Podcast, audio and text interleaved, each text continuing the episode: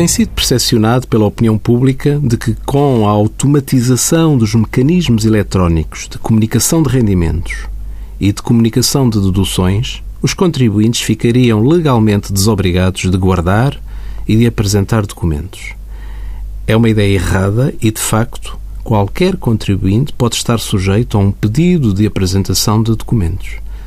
Este procedimento tem previsão legal no próprio Código do IRS, devendo o contribuinte apresentar, no prazo de 15 dias, os documentos comprovativos dos rendimentos auferidos, das deduções e de outros factos ou situações mencionadas na respectiva declaração, quando a autoridade tributária e aduaneira os exija.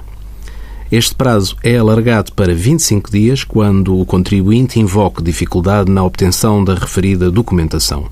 Esta obrigação mantém-se durante os quatro anos seguintes àqueles a que respeitam os documentos.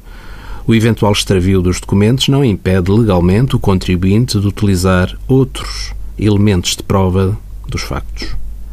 Envie as suas dúvidas para conselhofiscal.tsf.occ.pt.